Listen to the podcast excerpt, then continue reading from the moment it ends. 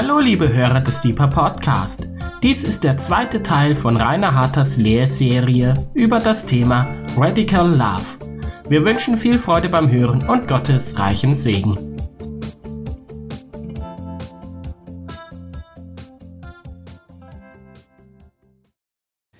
Ich möchte euch herzlich willkommen heißen zum zweiten Teil der Lehrserie Radical Love, in der es um die Nachfolge Jesu gehen soll, und zwar um eine kompromisslose, hingegebene, radikale Nachfolge.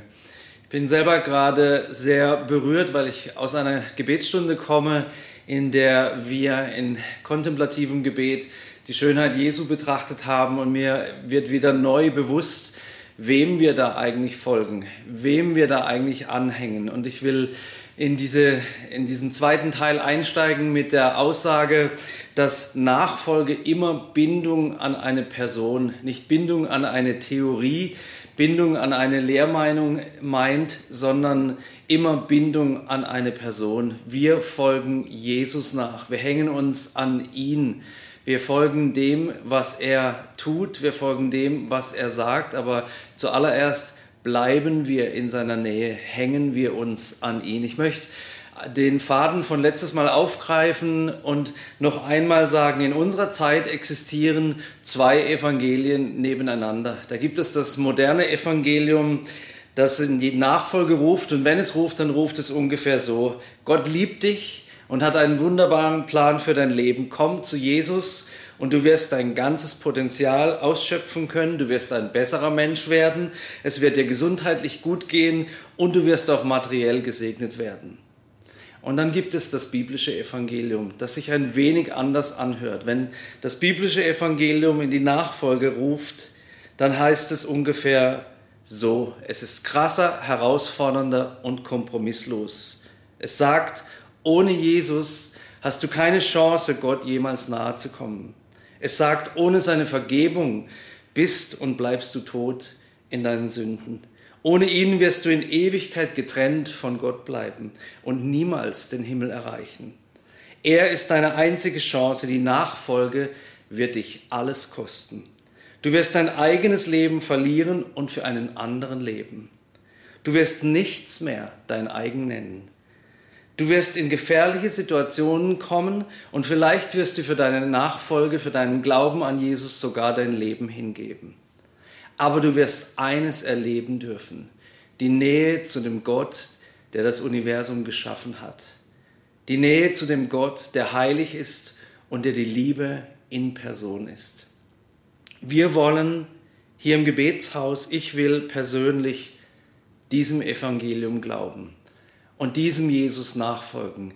Nicht dem, der uns versprochen wird als der Selbstoptimierer unseres Lebens, sondern dem, der sein Leben am Kreuz hergegeben hat für alle anderen. Ich will mich nicht selber optimieren, ich will mein Leben hingeben für ihn, der mir vorausgegangen ist. Ich möchte heute die Frage anschauen, was es bedeutet, wenn Jesus Menschen in die Nachfolge ruft und was er gemeint hat mit Nachfolge. Diesen Fragen möchte ich heute nachgehen. Zuerst, wie ich gesagt habe, Nachfolge bedeutet immer Bindung an eine Person. Der Begriff Nachfolge hat viel von dieser ursprünglichen Bedeutungskraft verloren. Ein Nachfolger Jesu war zu den Zeiten, als das Christentum noch eine junge Bewegung war, ein radikaler Mensch weil er einem radikalen Meister folgte. Die Worte Jesu waren radikal und sie sind es immer noch. Ein Meister, der kein Blatt vor dem Mund nahm, die höchsten Ansprüche an seine Jünger stellte und zugleich bereit war, sein Leben für sie zu lassen. Das ist ein radikaler Leiter, der die höchsten Ansprüche stellt und zugleich bereit ist, sein Leben hinzugeben für seine Nachfolger, damit sie in seiner Kraft in seiner Auferstehungskraft diesen Ansprüchen gerecht werden können. Jesus kam zu einem Zeitpunkt auf die Erde, als der Glaube des jüdischen Volkes an seinen Gott sich in immer feineren Regeln und Bestimmungen verloren hatte. Religiöse Parteien und Gruppierungen versuchten sich in ihren Frömmigkeitsübungen gegenseitig zu übertreffen. Und dann kam Jesus. Interessanterweise ist die Kirche heute in einer durchaus ähnlichen Situation. Wir diskutieren heftig über Theologie. Wir streiten darüber, wer von uns das korrekte Bibelverständnis besitzt, aber die Förderung eines persönlichen und alltagsrelevanten Glaubens, einer Beziehung zu Jesus Christus in erster Linie, die steht nicht besonders hoch auf der Agenda. Wir sprechen viel über Theologie und wir fördern nicht so sehr Beziehung zu dem, von dem wir sagen, dass wir ihm nachfolgen. Während zu Zeiten Jesu die religiöse Elite in Jerusalem, in Israel versucht hat, sich durch immer neue Regeln abzuheben von den Philosophien der damaligen Welt und von den heidnischen Göttern, hat die Kirche im Heute interessanterweise einen ganz ähnlichen Weg eingeschlagen. Sie versucht als Ekklesia, zu Deutsch die herausgerufene, eher die Systeme und die Funktionsweisen der säkularen Gesellschaft und der Philosophien dieser Welt zu integrieren, die Welt zu integrieren, als weiter herausgerufen zu sein aus der Welt. Ekklesia, die herausgerufene. Die Hoffnung, dass ein Angleichen an Sprache und Kultur dieser Zeit den Menschen einen einfacheren Zugang zum Christentum gibt, hat sich nicht erfüllt. Unsere Kirchen sind nicht gewachsen, seitdem wir liberal geworden sind, seitdem wir versuchen haben, versucht haben, die Programme und die Werte der Welt zu integrieren in unsere Kirchen und Gemeinden. Säkularer und humanistischer äh, Ansatz hat unsere Gemeinden nicht belebt, sondern hat uns ein Stück weit irrelevant gemacht, hat eine Verweltlichung in Gang gesetzt, die zu einem Verfall der Werte und schließlich fast zu einer Belanglosigkeit und Irrelevanz von Kirchengemeinden geführt hat und führen kann. Wie hat Jesus Nachfolge gemeint? Was hat Jesus gemeint, wenn er Menschen herausgerufen hat aus ihrem bisherigen Leben? Wenn wir betrachten, wie Jesus seine Nachfolger berief, fällt auf, dass er als Antwort auf seine Aufforderung keine halben Antworten wollte, sondern nur ein Ja oder ein Nein. Jesus hat ein Nein akzeptiert. Jesus hat ein Ja gewollt und dazwischen ein Entweder oder und mal so, mal so, ein Lauwarm hat er nicht akzeptiert. Ein Ja oder ein Nein. Wenn wir heute Jesus folgen, können wir nicht halbe Jünger sein. Unser Ja soll, wie Paulus sagt, ein Ja sein. Ganz oder gar nicht, das war die Entscheidung, die er sowohl denjenigen vorlegte, die er direkt in die Nachfolge berief, als auch immer wieder denen, die sich bereits dazu entschlossen haben. Denkt an die Geschichte, als Jesus vom Essen seines Leibes und Trinken seines Blutes gesprochen hat. Ich habe es im Teil 1 erwähnt. Er hat diejenigen, die ihm bereits gefolgt sind, gefragt, wollt ihr jetzt auch gehen? Er wollte ein Ja oder ein Nein. Er hat sie konfrontiert mit der Frage in ihrem Unverständnis und ihrer Überforderung angesichts dieser harten Worte neu zu überlegen, wollen wir ihm wirklich folgen?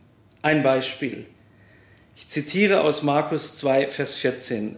Und als er, Jesus, vorüberging, sah er Levi, den Sohn des Alpheus, am Zollhaus sitzen. Und er spricht zu ihm, folge mir nach. Und er stand auf und folgte ihm nach. Wenn wir diese Geschichte hören, dann haben wir zwei Fragen in uns. Frage Nummer eins, warum eigentlich Levi? Was war seine Qualifikation? Diese Frage gilt natürlich auch für alle anderen, die, von denen wir lesen, dass sie von Jesus gerufen werden. Warum ruft Jesus diesen Mann? Warum ruft Jesus dich? Warum ruft Jesus mich? Ich bin auf eine Aussage gefunden, die die Qualifikation dafür aufzuzeigen scheint, warum Jesus dich, mich und Levi und Simon und Andreas und so weiter gerufen hat. Jesus hatte einen Maßstab, eine Regel, der er bei der Berufung seiner Nachfolger folgte und die er heute noch als gültig zeigt. Markus 2, Vers 17. Ich bin nicht gekommen, Gerechte zu rufen, sondern Sünder. Die Qualifikation dafür, ein radikaler Jünger zu werden, ruht auf zwei Bedingungen. du musst verloren sein und du musst bereit dazu sein, ein Jünger zu werden. Alles hinter dir zu lassen. Und die erste Aussage, du musst ein Sünder sein, will ich insofern relativieren, denn es gibt viele Menschen, die Jesus einmal gefolgt sind und wieder aufgehört haben oder ihm nur noch mit halbem Herzen folgen. Auch du kannst Jesus neu nachfolgen, die Entscheidung treffen, ich will ihm wieder neu ganz folgen. Aber generell ist es so, die beste Voraussetzung, um ein radikaler Jünger zu sein, ist, ich bin mir meiner Verlorenheit bewusst und ich bin bereit, ein neues Leben zu beginnen. Zweite Frage, wie konnte Levi oder wieder, wie konnte Petrus, Andreas, Johannes und Jakobus und andere ihren Job und möglicherweise ihre Familien, wir wissen von Petrus, dass er verheiratet war, einfach verlassen? Es wird uns in dieser Geschichte und in manchen anderen Berichten nicht überliefert, dass es eine Diskussion gegeben hätte. Dass Levi gesagt hat, wart mal, ich kenne dich gar nicht. Oder dass Levi gesagt hätte, oder uns berichtet wird, er kannte Jesus schon vom Hörensagen oder hat vielleicht beobachtet, wie Jesus Wunder getan hat. Das implizieren wir automatisch, das setzen wir voraus, weil es ist uns zu viel zu denken, dass da einer kommt und sagt, folge mir nach und die Menschen folgen ihm einfach nach. Interessant ist aber, dass uns die Bibel diese Annahme nicht bestätigt. Es gibt längere Gespräche. Interessanterweise gehen die oft so aus, dass derjenige, der gerufen wurde, sich gegen die Nachfolge entscheidet. Aber es gibt mehrere Berichte, wo Jesus einfach herausfordert und diese Männer sagen, ich bin bereit. Ich bin mir meiner Verlorenheit bewusst. Ich bin fasziniert von der Idee, ein neues Leben anzufangen. Und dann gehen sie. Was, wenn Jesus eine so unglaubliche Anziehungskraft gehabt hat, dass diese Worte gereicht haben. Komm und folge mir nach. Ich erinnere mich, als ich vor über 30 Jahren mein Leben Jesus gegeben habe, gab es auch eine Anziehungskraft. Ich hatte das Bewusstsein in mir, ich bin verloren, ich bin aufgeschmissen. Und dann gab es einen Ruf und ich war willens und auf der Suche, ein neues Leben zu beginnen. Und so ist es bestimmt bei vielen Menschen, die hier zuhören. Exemplarisch wird in der Berufungsgeschichte Levis deutlich, worum es bei der Nachfolge Jesu geht. Es geht in erster Linie um die, wie ich eingangs schon gesagt habe, Bindung an diese Person, die da ruft. Es geht darum, das eigene Schicksal einem anderen anzuvertrauen. Etwas, das heute kaum mehr jemand will. Ich nehme mein Schicksal in meine eigenen Hände. Ich bin mir selbst der Nächste. Ich will und darf und soll, so sagt es mir die, äh, der Zeitgeist, ein hochsensibler Individualist bleiben. Niemand darf mir in mein Leben hineinsprechen. Nachfolge ist das Gegenteil von dieser Lebenshaltung. Nachfolge heißt, ich gebe mein Leben in die Hände eines anderen. Im Unterschied zu damals ist der Glaube, wenn wir das heute mal genauer betrachten, vorrangig zu einer Kopfsache geworden. Wo aber die Ratio, also unser Verstand, uneingeschränkt, regiert, werden viele die Chancen der radikalen Nachfolge verpassen. Zu oft denken wir nämlich, warte, warte, aber ich kann doch nicht. Ich kann doch nicht das und das hinter mir lassen. Ich kann doch nicht. Und so bleiben wir in unserer Mittelmäßigkeit, anstatt das wahre Leben zu finden, das uns alles kostet und uns zugleich alles finden lässt. Ich will eines der Gegenbeispiele erwähnen. Wir finden es in, auch im Markus-Evangelium Kapitel 10. Und als er, Jesus wieder, auf den Weg hinausging, lief einer herbei, fiel vor ihm auf die Knie und fragte ihn, guter Lehrer, was soll ich tun, damit ich ewiges Leben erbe? Jesus aber sprach zu ihm, was nennst du mich gut? Niemand ist gut als nur einer, Gott. Die Gebote weißt du, du sollst nicht töten, du sollst nicht Ehe brechen, du sollst nicht stehlen, du sollst nicht falsches Zeugnis reden, du sollst nichts vorenthalten, ehre deinen Vater und deine Mutter. Er aber sagte zu ihm, Lehrer, dies alles habe ich befolgt von meiner Jugend an. Jesus aber blickte ihn an, gewann ihn lieb und sprach zu ihm, eins fehlt dir. Geh hin, verkaufe alles, was du hast und gib den Erlös den Armen, und du wirst einen Schatz im Himmel haben.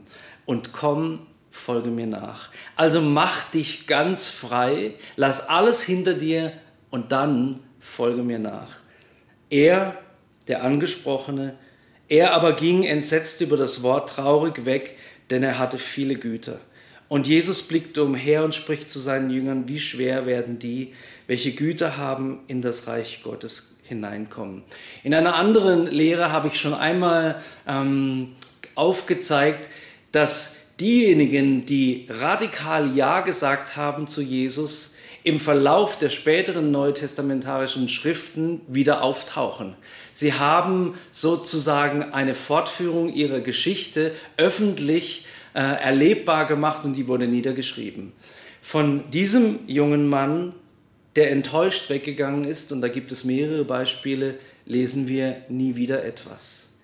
Die Frage ist, ob wir als Christen von heute einen Fußabdruck Jesu auf dieser Welt hinterlassen wollen, ob wir in 50 Jahren noch bekannt sind, nicht wegen unserer tollen Fähigkeiten oder unseres Intellekts wegen, sondern weil wir radikale Jünger waren, die die Welt verändert haben. Dieser aufrichtig suchende Mann in diesem Beispiel sehnte sich einerseits danach, von Jesus zu, gezeigt zu bekommen, was er noch tun könnte. Was kann ich tun, um endlich zum ewigen Leben zu finden? Als Jesus ihm antwortet, ist er jedoch so geschockt, dass er sich abwendet und weggeht. Jesus zeigt ihm nämlich, dass es nicht um das Tun geht, sondern um das Lassen, um das Loslassen.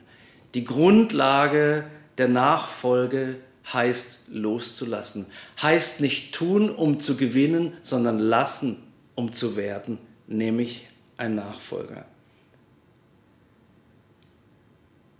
Mein nächster Punkt meine nächste Frage lautet, was bedeutet es, sich für die Nachfolge zu entscheiden? Ich habe einige Punkte schon gesagt, man bindet sich an eine andere Person, man lässt alles zurück und los, um zu gewinnen, man legt sein Schicksal in die Hände eines anderen. Ich möchte einige Aussagen aus der Heiligen Schrift dazu ähm, zitieren, was es bedeutet, ein Nachfolger zu sein. Und da sind wieder einige Punkte dabei, die uns als Individualisten gar nicht so schmecken. Erstens, wer nachfolgt, gibt sein Ego auf. Galater 2, Vers 20 sagt es sehr deutlich, nicht mehr lebe ich, sondern Christus lebt in mir. Was ich aber jetzt im Fleisch lebe, lebe ich im Glauben. Und zwar im Glauben an den Sohn Gottes, der mich geliebt und sich selbst für mich hingegeben hat. Die Grundlage, das Loslassen, das Hingeben, das Aufgeben Jesu am Kreuz gibt mir die Fähigkeit dazu, loszulassen, um alles zu gewinnen. Es gibt einen Schatz, den wir gewinnen dürfen. Und es gibt einen Verzicht auf unser Ego. Jesus sitzt auf dem Thron unseres Lebens. Wenn er das nicht tut, wenn er das nicht zu 100% tun darf, dann sitzt da immer noch der Rainer oder wie du auch immer heißen magst und regiert. Nicht mehr lebe ich, sondern Christus lebt in mir. Kolosser 3, Vers 3 unterstreicht diese Wahrheit mit den Worten, denn ihr seid gestorben und euer Leben ist verborgen mit dem Christus in Gott. Hier kommt sehr schön wieder diese Bindung zum Ausdruck. Das Leben ist verborgen mit dem Christus in Gott. In seinen Armen, ihn umfassend, werde ich das Leben finden. Mich selber umkreisend werde ich nur die Lehre finden. Zweitens, wer nachfolgt, geht in der Spur eines anderen. Wir stellen uns manchmal die Frage, was sind unsere Pläne für die Zukunft? Was sind unsere Vorsätze für 2020 oder 2021 oder welches Jahr auch immer? Der Christ, der Jesus nachfolgt, denkt anders. Er hängt sich an seinen Herrn, fragt nach seinem Willen und ist sich bewusst, dass in Matthäus 10, 38 steht, wer nicht sein Kreuz aufnimmt und mir nachfolgt, ist meiner nicht würdig. Das sind harte Worte wieder mal von unserem Herrn und Erlöser, der sagt, wenn du Christ sein möchtest, wenn du mir nachfolgen möchtest, wenn deine Nachfolge würdig sein soll, dann geht es nicht mehr um deine Pläne, sondern dann gehst du den Weg, den ich vorgezeichnet habe. Und weißt du was? Dieser Weg hat auch mit einem Kreuz zu tun. Es geht nicht um Happy Clappy, Halleluja in der Nachfolge, sondern um radikale Hingabe und um den Gewinn des wahren Lebens. Drittens, wer nachfolgt, führt ein radikales Leben. Um ehrlich zu sein, das sage ich jetzt unter uns, ich mag nicht so gern nett sein. Ich mag lieber gefährlich sein. Ich möchte euch auch erklären, was ich mit gefährlich sein meine. Apostelgeschichte 17, Vers 6 können wir lesen, dass es in äh, Thessalonik einen Volksauflauf gab, als die Apostel dort waren. Eine kleine Gruppe der Apostel waren. In Thessalonik haben das Evangelium gepredigt und dann gab es einen Aufstand. Und dieser Aufstand, der mündete in den Aufruf der Heiden dort, die gesagt haben, diese, die den Erdkreis aufgewiegelt haben, die sind jetzt auch hierher gekommen.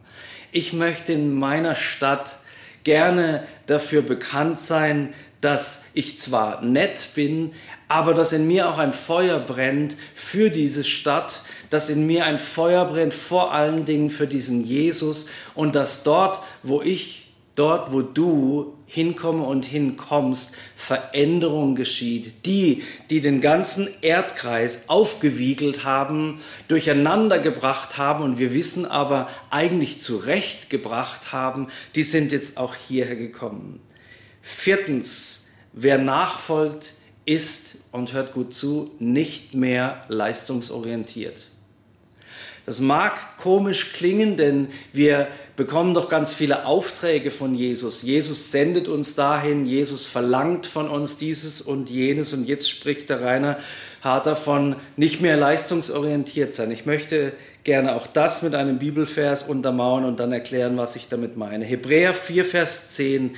Denn wer in seine Ruhe eingegangen ist, der ist auch zur Ruhe gelangt von seinen Werken. Das bedeutet, ich muss nicht mehr beweisen, dass ich der Liebe Gottes würdig bin, weil ich aus dem Beweis der Liebe Gottes, er am, den er am Kreuz gegeben hat, heraus lebe. Noch einmal, ich muss nicht Gott beweisen, dass ich seiner Liebe wert bin, indem ich viel für ihn arbeite. Jesus ist nicht gekommen, weil er auf Mitarbeitersuche war. Jesus ist gekommen, um Liebe zu verschenken und Liebe in uns zu wecken für ihn und für andere Menschen. Wer ein echter Nachfolger ist, der ist nicht gehetzt, sondern getrieben. Und zwar getrieben von etwas, das Paulus die Liebe Gottes nennt.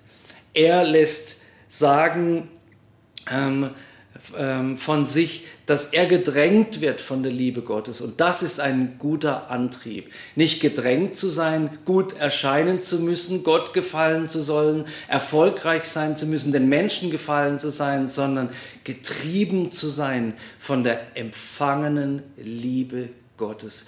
Dieses Getriebensein macht nicht einen Burnout mit dir und mir, sondern lässt uns in voller Blüte leben und immer neue Kraft finden.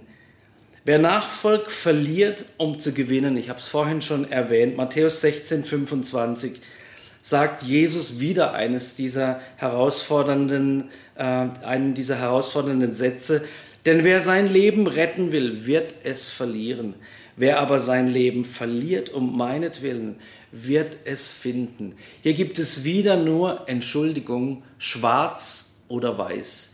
Wenn du dein wahres Leben finden willst, wirst du es verlieren müssen, niederlegen müssen vor dem Mann mit Augen wie Feuer, Jesus Christus. Aber dann hat er auch versprochen, dass du das wahre Leben finden wirst. Wer nachfolgt, verliert, um zu gewinnen. Sechstens, wer nachfolgt, eröffnet einen Weg für Jesus. Das finde ich wunderschön, dass wir als Nachfolger quasi tatsächlich hinter Jesus hergehen und zugleich ihm den Weg bereiten. Wir dürfen mitarbeiten daran, dass Jesus in unseren Dörfern und Städten und Ländern bekannt wird. 2. Korinther 5, Vers 20. So sind wir nun Gesandte an Christi Stadt, indem Gott gleichsam durch uns ermahnt, wir bitten für Christus, lasst euch versöhnen mit Gott. Wir sind Gesandte. Wir folgen Jesus nach und zugleich bahnen wir ihm einen Weg. Was für ein Nachfolger bist du? Was für ein Nachfolger bin ich? Bin ich ein Nachfolger im besten Sinne von schwarz und weiß und ich habe mich für weiß entschieden? Bin ich ein Nachfolger, auf dessen Lebensthron Jesus Christus sitzt und nicht ich selber? Bin ich ein Nachfolger, der alles verlassen hat, damit ich alles gewinnen kann für Jesus? Bin ich ein Nachfolger, der nett ist oder bin ich ein Nachfolger, der gefährlich ist? Ich will beten zum Schluss. Vater, ich danke dir von ganzem Herzen, dass du kein Wischiwaschi-Gott bist, dass du nicht lauwarm bist, sondern dass dein Herz brennt voller Eifersucht in deiner Liebe zu uns Menschen.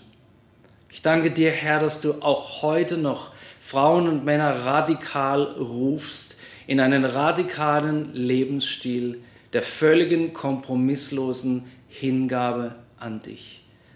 Vater, und ich bete am Ende dieser Lehreinheit darum, dass du jetzt Männer und Frauen berührst und jetzt rufst in die Nachfolge. Und zwar um deines Königreiches willen. Und das bete ich, Vater, zu dir in dem Namen Jesus und durch deinen guten Heiligen Geist. Amen.